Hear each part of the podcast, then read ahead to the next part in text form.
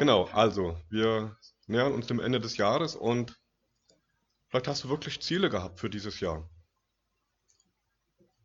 Klar, jeder von uns hatte das Ziel, es irgendwie zu schaffen. Mit Alltag, mit Beruf, mit Kindern, falls vorhanden, mit Gemeinde, mit Glauben, mit Ehe, falls jemand in der Ehe lebt, mit Gesundheit, dass es irgendwie gut wird. Aber vielleicht waren da bei dir auch konkrete Ziele. Du wolltest bestimmt nicht, wie ich, mit dem Rauchen anfangen, aber ganz bestimmt hattest du konkrete Ziele, Träume, Wünsche, Hoffnungen. Was wolltest du erreichen? Was war schön? Dein Urlaub, ein, eine Begegnung mit Freunden, ein schönes Abendessen mit dem Partner. Was ist gelungen? Vielleicht eine neue Arbeitsstelle. Was kam auch völlig unerwartet? Und wo bist du gescheitert in diesem Jahr? Ich finde diese Fragen tatsächlich relevant und mehr als eine billige Einleitung für eine Predigt, denn unsere persönlichen Antworten, deine Antworten auf diese Fragen zeigen, wie du dich selbst beurteilst. Denn ein anderer wird vielleicht das, was du erlebt hast, ganz anders beurteilen, von außen. Das, was du vielleicht als Scheitern erlebt hast, das ist für den anderen völlig normal, das erlebt er jeden Tag. Oder umgekehrt, das, was für dich ein Erfolg war, wo du endlich mal was erreicht hast, ist für den anderen völlig banal und nebensächlich. Und letzten Endes führen die Fragen dazu zu erkennen, was dir eigentlich wichtig ist. Deine Maßstäbe, deine Werte werden deutlich. Was beurteilst du als Erfolg und was auch nicht? Und dann steht da, wie gesagt, die Frage noch im Raum, wie Gott das Jahr beurteilt, das sich langsam dem Ende zuneigt. Was aus deinem Leben war für ihn ein Erfolg? Welche Maßstäbe legt Gott an, an das, was wir erleben, was wir tun und was wir auch vielleicht lassen? Wie beurteilt Gott das? Was war für ihn gut und was war für ihn schlecht?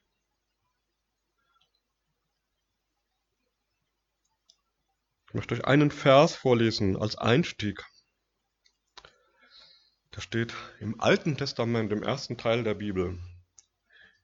Im ersten Samuel-Buch, dort steht, der Mensch sieht, was vor Augen ist. Gott aber sieht das Herz an.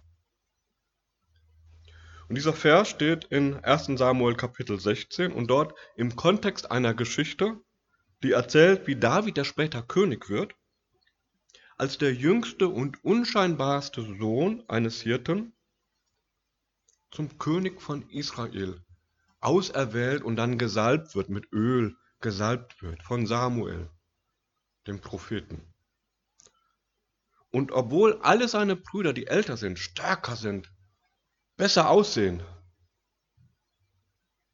wird er, der Jüngste, gewählt zum König über Israel. Die Wahl Gottes beruht nicht auf Äußerlichkeiten, sondern auf einem Blick in das Herz hinein, in das innerste Wesen eines Menschen. Der Mensch sieht, was vor Augen ist, sagt dann Samuel zum Vater von David, weil der kann das auch nicht verstehen, warum ausgerechnet der Jüngste erwählt wird. Und dann sagt Samuel, der Mensch sieht, was vor Augen ist. Gott aber sieht in das Innerste unseres Wesens hinein, in das Herz. Gott unterteilt also sehr genau in zwei Bereiche. Einen äußeren und einen inneren. Das eine ist sichtbar für alle, das sehen wir. Beim anderen, wir nehmen ihn wahr, wir nehmen Dinge wahr, wir sehen, wie er lebt. Das andere ist aber unsichtbar und wird hier mit Herz beschrieben. Und das Herz kommt häufiger in der Bibel vor, sehr häufig sogar. Und auch diese Unterteilung in Äußeres und Inneres kommt auch sehr häufig in der Bibel vor. Die Unterteilung ist fast ein Prinzip Gottes. Mit Herz im biblischen Sinne ist natürlich nicht das körperliche Organ gemeint. Wenn die Bibel von Herz spricht, dann meint sie das Zentrum unseres Seins. Das Herz ist der Ort, an dem unser Verstand und unsere Gefühle zusammenkommen. Etwas salopp formuliert könnten wir sagen, das Herz steuert das, was wir tun, lassen, denken, fühlen, wollen und machen. Das Herz ist das Zentrum all dessen, was wir tun, das Steuerzentrum. Die Seele, kommt auch häufig vor, ist unsere Identifikation sozusagen. Das Herz aber, das steuert das alles. Alles, was wir tun, wollen, was wir wünschen, wonach wir uns sehnen, das hat seinen Ursprung im Herzen. Okay? Und Gott sieht nun in dieses Herz hinein, in dieses Steuerzentrum unseres Seins.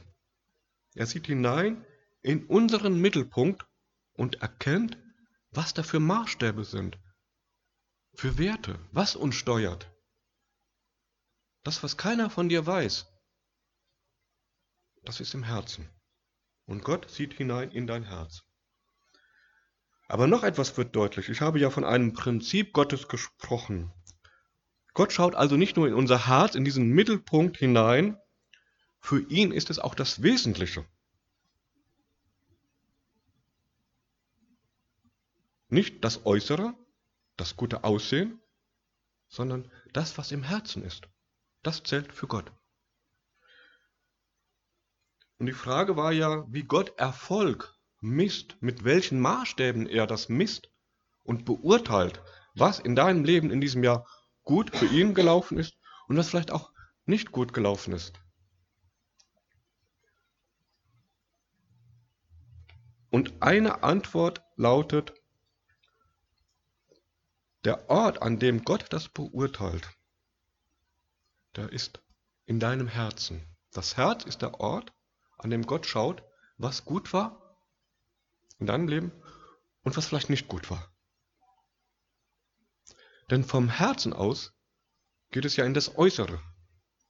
Das ist ja nur eine Folge davon, was für Maßstäbe du selbst in deinem Herzen hast. Gott setzt also eine eindeutige Priorität. Erst das Herz, der Mittelpunkt, dein Steuerzentrum. Und dann erst das Äußere, was wir sehen. Dazu zwei Beispiele. Einen Vers aus dem Sprüchebuch, das ist auch im Alten Testament, im ersten Teil der Bibel, Sprüche 21. Dort steht, einen jeglichen dünkt sein Weg recht, aber der Herr wägt die Herzen, auch ein bisschen antiquiert, bedeutet aber nichts anderes als das, was Samuel gesagt hat. Wir denken, wir machen das, aber Gott schaut ins Herz hinein. Und dann noch einen Vers, auf den ich in der Vorbereitung auf meine vorletzte Predigt gestoßen bin. Die ging über den reichen Mann und den armen Lazarus aus dem Neuen Testament. Und dieser Vers steht in Lukas 16, das ist im Neuen Testament. Dort steht, das alles hörten die Pharisäer, sie waren geldgierig und lachten Jesus aus. Bis dahin habe ich das gelesen, vor zwei Wochen. Aber der Vers geht weiter. Dann sagte Jesus zu ihnen, zu diesen Pharisäern, vor den Menschen tut ihr so, als ob ihr nach dem Willen Gottes lebt, aber Gott kennt eure Herzen. Was bei den Menschen Eindruck macht, das verabscheut Gott. Wow. Das ist hart, finde ich. Das ist ganz schön harter Tobak. Und hier bei Jesus finden wir nicht nur die Zweiteilung in einen äußeren und einen inneren Bereich, sondern auch eine Wertung wieder in wichtig, bedeutsam, relevant, das Herz, und nicht wichtig, nicht relevant, das Äußere. Und Jesus spitzt das sogar in der Form zu, dass er davon spricht, dass Gott reine Äußerlichkeiten verabscheut.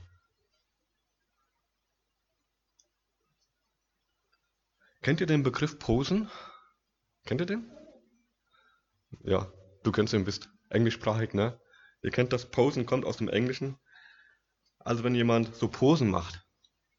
So, hm, hi und so, ne? So, ich habe dabei an Schauspieler gedacht auf dem roten Teppich bei einer Filmpremiere. Ich möchte denen nicht zu nahe treten.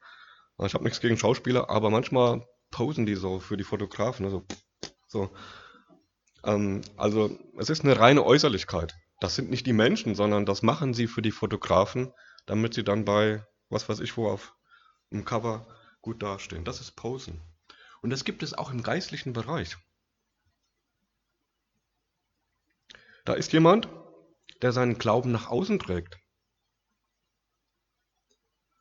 Nur um bei anderen Anerkennung zu bekommen und vielleicht auch Bewunderung. Früher wurde mal so ein Verhalten pharisäerhaft bezeichnet, also in Bezug auch auf diese Pharisäer, die hier in Lukas 16 vorkommen. Ich sag mal Posen dazu, so ein, so ein geistliches Posen, ja, so, hey, schaut her, wie gut ich bin im Glauben. Und oft kommen solche geistlichen Poser sehr fromm und erzählen von vermeintlichen Schwächen.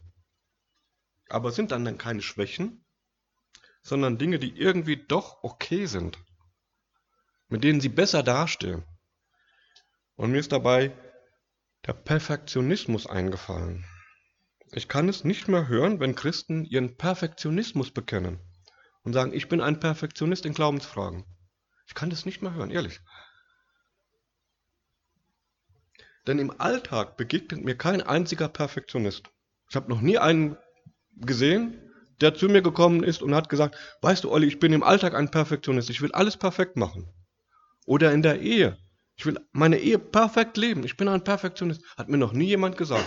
Aber ausgerechnet bei Glaubensfragen tummeln die sich alle und sagen, ich bin in Glaubensfragen ein Perfektionist.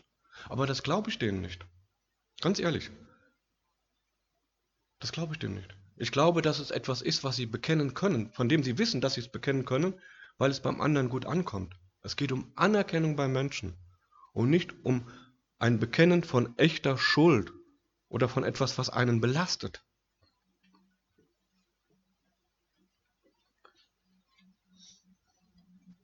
Perfektionismus ist, kann, kann zu einer fromm korrekten Sünde werden einer vermeintlichen Sünde, die jemand bekennt, aber nur, um dann besser dazustehen.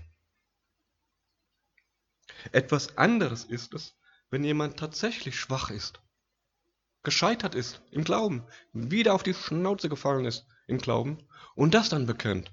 Das ist ein echtes Bekennen.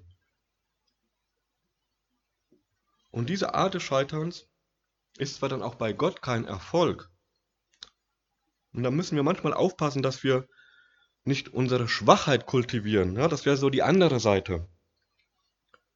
Und das vergeistlichen und sagen, Gott hat mir die Schwachheit auferlegt, um mir was zu sagen. Aber bei jemand, der scheitert, ist etwas Entscheidendes passiert. Er weiß, dass er schwach ist. Er bekennt nicht seine vermeintliche Schwäche, sondern seine tatsächliche Schwäche. Das ist ein Unterschied. Das ist dann kein Posen, sondern echtes Bekennen. Und wer an sich und seinen Umständen leidet und scheitert, der wird vielleicht gerade deswegen barmherzig mit sich und anderen. Verstehst du das? Genau deswegen, weil er selbst gescheitert ist und ich weiß, wovon ich rede. Ich bin selbst im Leben oft gescheitert, auch wirklich in geistlichen Fragen und bin dadurch barmherziger geworden mit anderen. Ich muss das nicht mehr verurteilen, weil ich mich selbst da unten sehe. Oder jemand, der gescheitert ist, der echt gescheitert ist und nicht nur so tut, als ob, der wird geduldig mit sich selbst und sagt, ich habe es auch in diesem Jahr nicht geschafft, an den Dingen weiterzukommen. Aber ich bleibe geduldig dran. Oder er wird neu demütig angesichts seines eigenen Scheiterns. Ich möchte damit sagen, dass Gott dein Leben anders beurteilt, als du oder wir es oft selbst tun. Das, was wir als ein Scheitern erleben, ist vielleicht gar kein Scheitern, weil da Dinge in deinem Herzen wachsen, die dich weiterbringen. Das sieht dann keiner. Der Mensch sieht, was vor Augen ist. Aber der Herr, Gott, sieht das Herz an.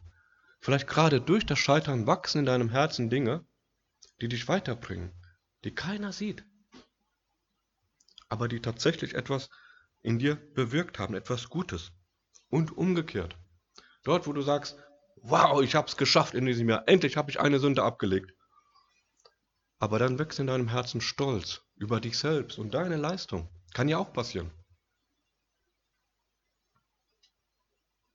Es kann sein, dass gerade durch einen äußeren Zerbruch Dinge in dir wachsen, die in dieser Welt nur einen geringen Wert haben, aber die bei Gott zählen.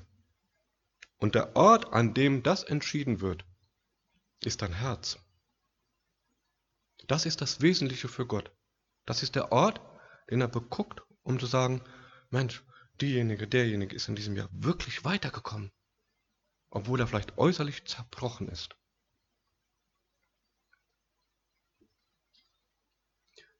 Welche Maßstäbe legt denn ein Gott an, wenn er uns beguckt sozusagen? Dazu gäbe es viele Bibelstellen, zum Beispiel Bibelstellen, die etwas über den Heiligen Geist aussagen. Aber ich habe mal bewusst eine andere Stelle rausgesucht für heute Morgen. Eine Stelle, die eine Definition von Erfolg darlegt. Und wir werden sehen, dass es uns nicht unter Druck setzen wird. Das, was Gott als Erfolg sieht, wird uns nicht Druck machen. Und es geht dabei um eine Stelle aus Matthäus, Matthäus 5, die Verse 3 bis 10. Das kennen viele von euch als die Bergpredigt, die beginnt damit. Das ist die zentrale Predigt, die Jesus hält und die den Willen Gottes beschreiben. Und das sind die ersten Verse. Also das ist schon relevant, was hier steht. Ja. Und es beginnt damit, das steht jetzt nicht hier, dass Jesus auf einen Berg geht und sah das viele Volk, steht dort, ja. Als Jesus das Volk sah, also eine ganz große Menschenmenge, ging er auf einen Berg, setzte sich und seine Jünger traten zu ihm und er tat seinen Mund auf und lehrte sie und sprach. Und dann folgten diese Verse. Selig sind. Wir lesen das mal. Selig sind, die da geistlich arm sind, denn ihrer ist das Himmelreich. Selig sind die da Leid tragen, denn sie sollen getröstet werden. Selig sind die Sanftmütigen, denn sie werden das Erdreich besitzen. Selig sind, die da hungert und dürstet nach der Gerechtigkeit, denn sie sollen satt werden. Selig sind die Barmherzigen, denn sie werden Barmherzigkeit erlangen. Selig sind die reinen Herzen sind, denn sie werden Gott schauen. Selig sind die Frieden stiften, denn sie werden Gottes Kinder heißen. Selig sind, die um der Gerechtigkeit willen verfolgt werden, denn ihrer ist das Himmelreich. Das Wort selig klingt etwas angestaubt. Wir benutzen das nicht mehr im Alltag. Deswegen ist es wichtig, dass wir das übersetzen, was es bedeutet. Selig oder auch glückselig im biblischen Kontext zeigt an, was Gott gut findet. Eine ganz einfache Definition. Selig bedeutet, das findet Gott gut. Das ist sein Maßstab sein Wert, das, was er möchte. Mehr nicht, aber auch nicht weniger. Und diese selig sind am Anfang der Bergpredigt, diese Seligpreisungen, zeigen Gottes Maßstäbe an. Das sind Maßstäbe, die eigentlich für alle Menschen gelten. Also alle sitzen da vor ihm, nicht nur seine Jünger. Und das ist ja beim Heiligen Geist etwas anderes. Und deswegen habe ich diese Verse ausgesucht. Der Heilige Geist ist für Menschen, die schon mit Gott leben. Und hier sind Maßstäbe, die sind universell für alle Menschen gültig. Und wer nach Werten und Maßstäben fragt, die bei Gott den Erfolg ausmachen, Erfolg in Anführungszeichen bitte, ja? Nicht, dass ihr euch unter Druck gesetzt fühlt. Der ist an dieser Stelle genau richtig.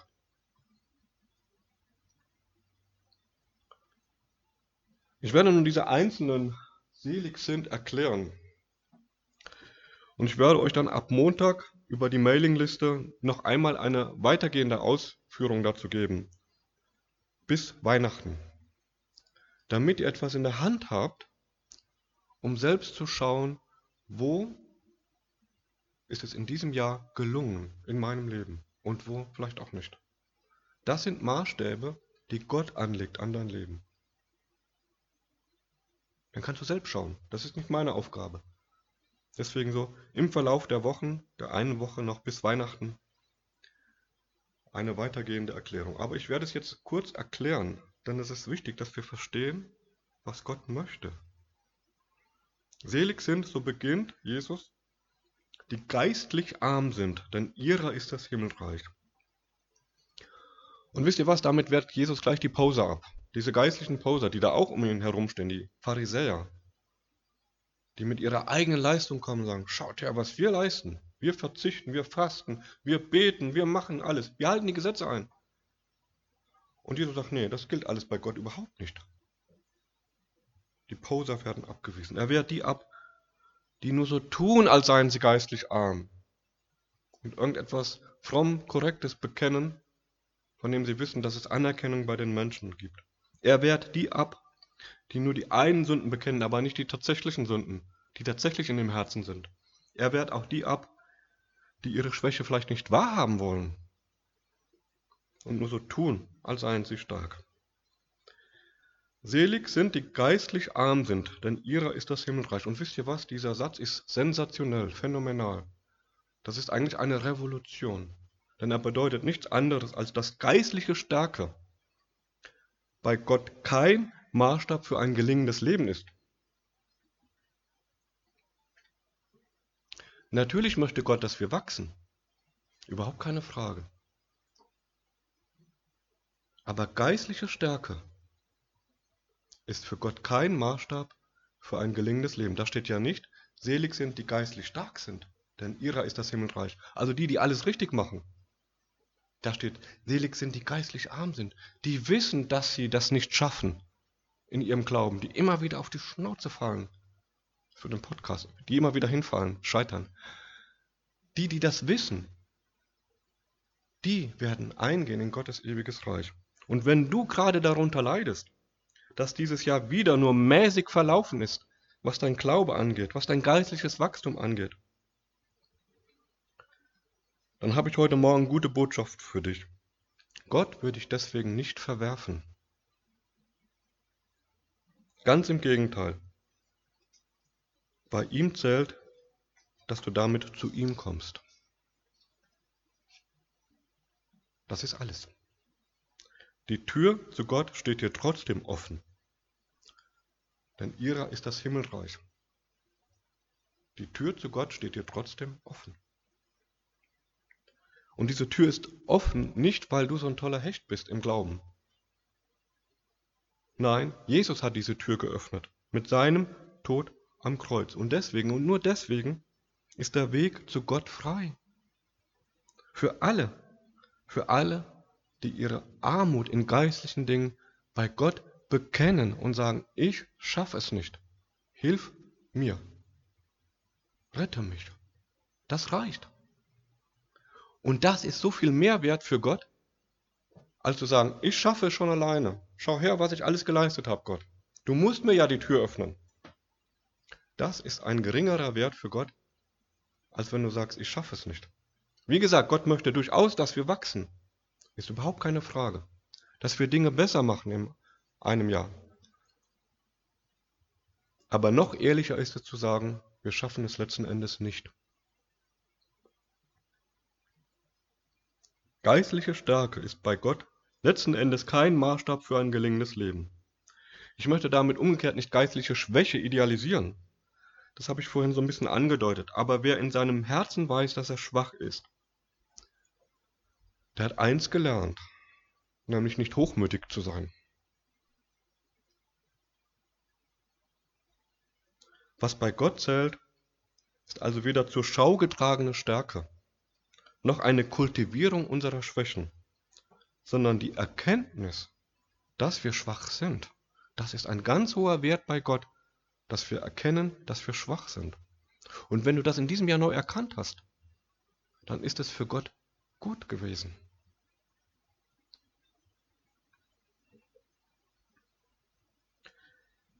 Selig sind, die da Leid tragen, denn sie sollen getröstet werden.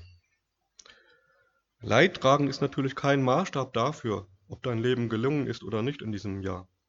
Aber die, die Leid tragen, die, die trauern, die unter dem Verlust eines lieben Menschen leiden, die sehnen sich viel mehr nach Erlösung, nach etwas, was neu wird, was den Tod überwindet. Sie sehnen sich danach, den geliebten Menschen, den sie verloren haben, wiederzusehen, umarmen zu können. Ich denke dabei an Angelika und Josef zum Beispiel. Da hinten liegt noch die Karte von ihnen. Und wenn in diesem Jahr auch in deinem Herzen die Sehnsucht nach Erlösung, nach dieser neuen Welt gewachsen ist, in der es kein Leid mehr gibt, keinen Tod mehr gibt, keinen Schmerz, keine Trauer, dann war es für Gott ein erfolgreiches Jahr.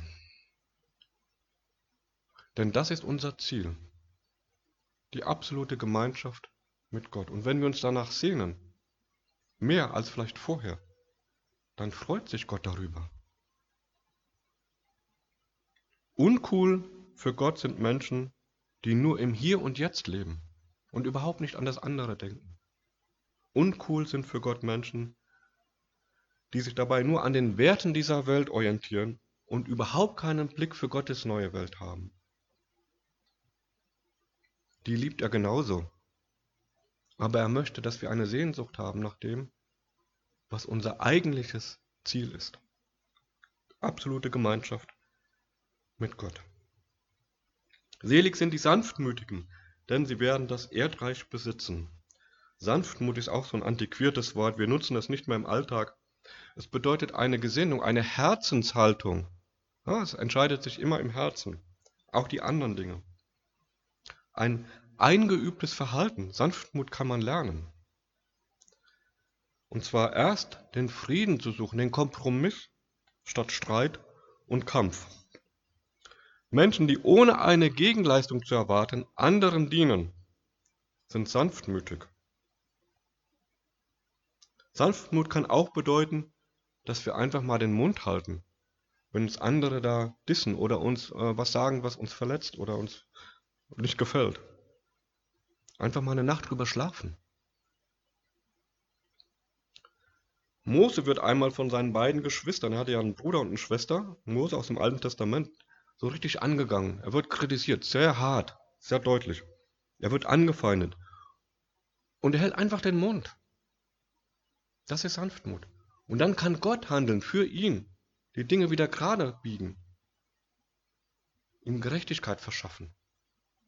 Und das ist Sanftmut. Sanftmut ist als Wert in dieser Welt nahezu verpönt.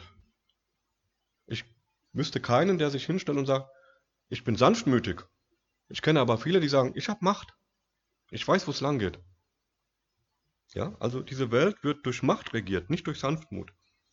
Aber dein Leben in diesem Jahr war vielleicht erfolgreich, wenn du anderen gedient hast ohne einen Hintergedanken. Das ist der Maßstab, den Gott an dein Leben anlegt. Und das ist entscheidend. Nicht menschliche Macht beeindruckt Gott, er hat genug davon. Das braucht er nicht. Sondern deine Sanftmut, deine Hingabe, dein Dienst und die Erkenntnis, vielleicht auch einfach mal den Mund zu halten. Es war ein erfolgreiches Jahr, wenn du böse Worte ausgehalten und sie nicht sofort zurückgegeben hast. Das heißt nicht, dass wir jede Verletzung schlucken müssen. Das wisst ihr, dass ich das nicht vertrete. Aber manchmal ist es gut, sanftmütig und ein Maßstab bei Gott, wenn wir Dinge auch aushalten. Selig sind die da hungert und dürstet nach der Gerechtigkeit, denn sie sollen satt werden. Gott möchte eine Welt, in der es gerecht zugeht.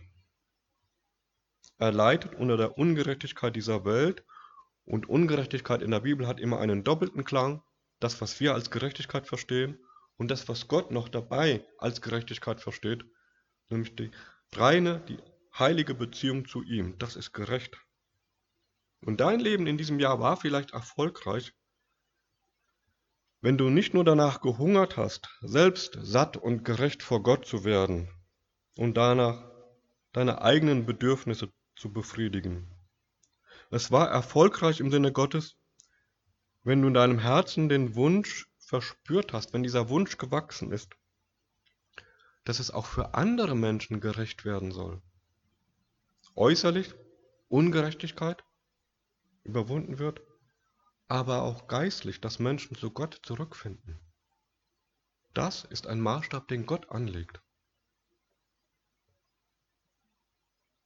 Selig sind die Barmherzigen, denn sie werden Barmherzigkeit erlangen. Dein Jahr war erfolgreich, wenn du die Schwächen bei anderen nicht kritisiert hast, sondern stattdessen ausgehalten hast. Barmherzigkeit hat mit dem Herzen zu tun. Und das, was wir sagen, das entsteht hier im Herzen.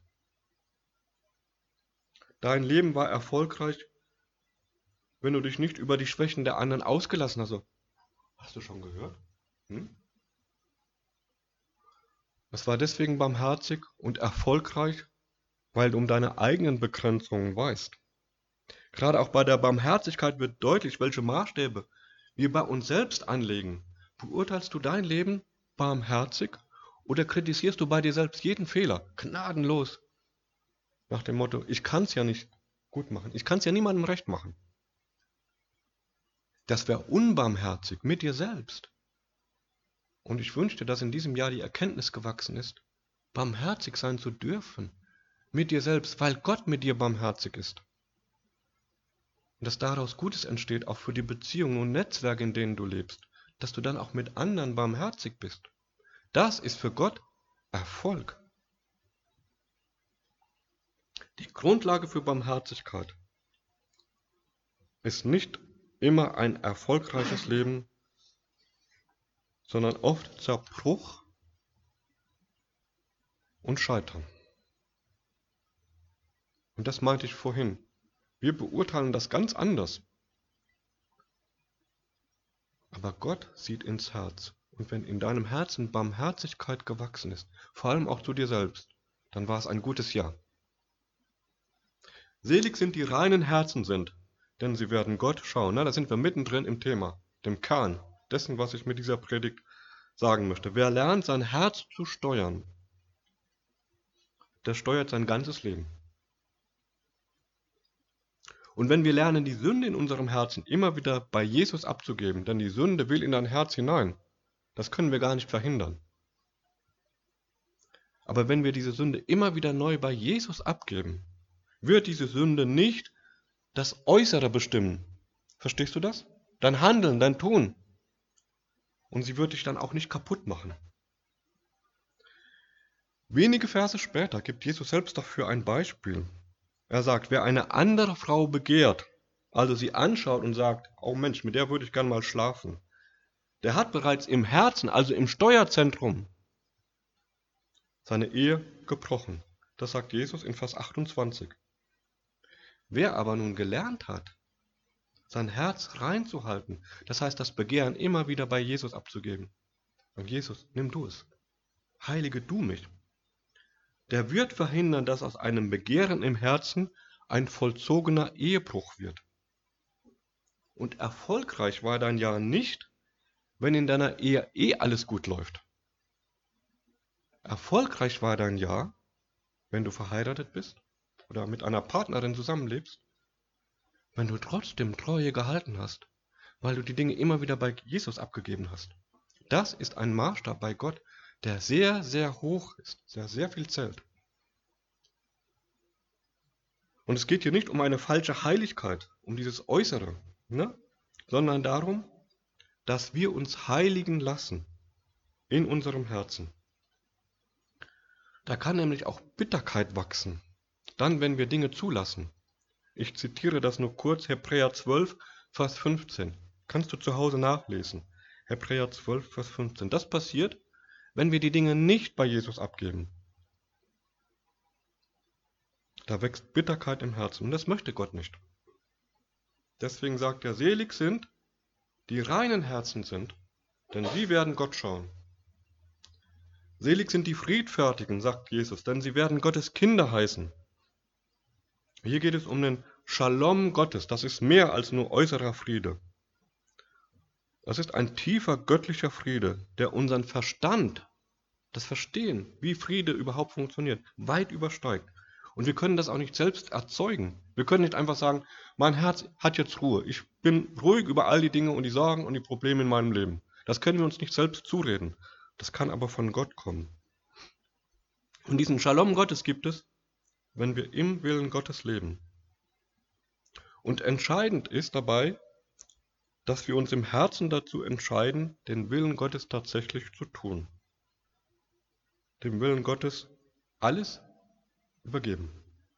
Alle Lebensbereiche. Und dann wird Gott seinen Shalom schenken, von innen nach außen. Er wird dein Herz zur Ruhe führen. Und die Dinge in deinem äußeren Leben werden auch zur Ruhe kommen. Selig sind die, die um der Gerechtigkeit willen verfolgt werden, denn ihrer ist das Himmelreich. Naja, das ist jetzt sehr ambivalent. Also das strebe ich nicht an, verfolgt zu werden. Das ist kein Ziel für mich für 2020. Aber Verfolgungszeiten sind Zeiten der Prüfung. Und in Verfolgungszeiten wird deutlich, was wirklich mein Herz ausmacht. Wenn du auf deiner Arbeit oder in, deiner, in, in deinem privaten Umfeld, in deiner Familie angegangen wirst, unter Stress gerätst, sich rechtfertigen musst und dann reagierst, dann wirst du sehen, was wirklich dein Herz ausmacht. Und das sind Verfolgungszeiten. Und deswegen sagt Jesus hier, das wird dann deutlich werden. Selig sind. Das ist der Maßstab. Verfolgungszeiten sind Zeiten der Prüfung und der Ausdauer. Und in der Verfolgungszeit wächst etwas. Das ist so ein Wachstumsbeschleuniger. Das, was in deinem Herzen ist, wächst, wenn du unter Druck gerätst. Wenn dein Glaube angefochten ist. Wenn deine Arbeitskollegen lästern über dich, sagen, das ist so ein frommer Spinner, so ein Fundamentalist oder was auch immer. Dann wächst das Gute in deinem Herzen. Und dein Jahr war erfolgreich, wenn da etwas gewachsen ist. So eine Resilienz, so eine Widerständigkeit gegenüber dummen Gerede deiner Freunde, Nachbarn, Partner, was auch immer. Das war ein gutes Jahr. Das ist nicht schön, aber es ist gut im Sinne Gottes. Denn das macht dich widerständig für ein Leben mit ihm. Ich hoffe, du bist ein bisschen hineingekommen in diesen Text und in dem, was dieser Text, in das, was dieser Text sagen möchte. Und ich möchte gerne für dich beten. Jetzt. Wir bleiben dazu sitzen. Jesus, das sind herausfordernde Worte. Das sind Worte, die wir nicht immer verstehen, die wir auch nicht sofort verstehen und die wir auch erst einmal auf uns wirken lassen müssen. Und trotzdem sind es deine Worte und wir nehmen das ernst, was du sagst. Und wir glauben, dass darin der Wille Gottes deutlich wird. Ein Wille, der für alle Menschen gilt. Nicht zuletzt auch für uns.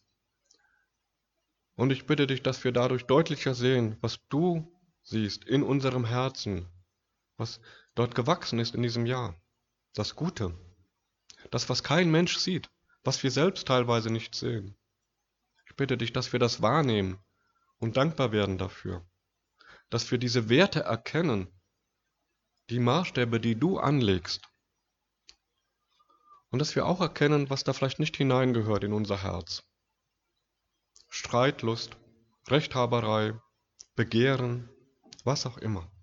Ich bitte dich, dass wir neu lernen, das bei dir abzugeben, dass wir keine Angst vor dir haben, denn du siehst ja in unser Herz, dass wir voll Vertrauen zu dir kommen und sagen, nimm du es, mach du etwas Gutes daraus, für dieses Jahr und für das kommende Jahr. Schenk uns diesen Mut und dieses Vertrauen immer wieder neu. Wir danken dir dafür, dass du alles dafür getan hast, dass wir zu Gott kommen dürfen.